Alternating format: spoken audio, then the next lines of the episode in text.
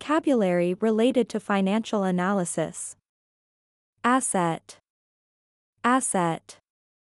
The company's assets include both its tangible property and intangible patents.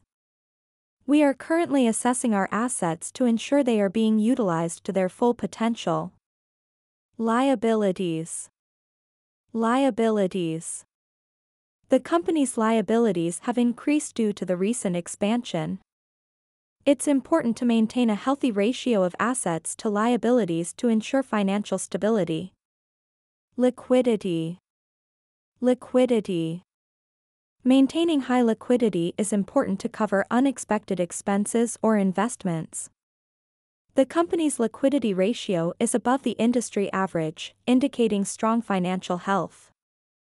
Balance sheet. Balance sheet.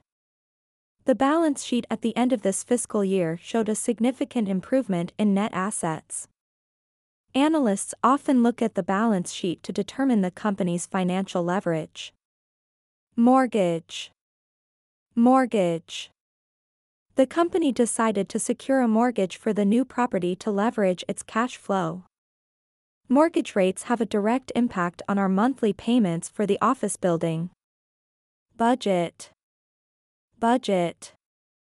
The annual budget has been allocated with a focus on marketing and research and development, we need to adjust the budget to reflect the unexpected rise in raw material costs.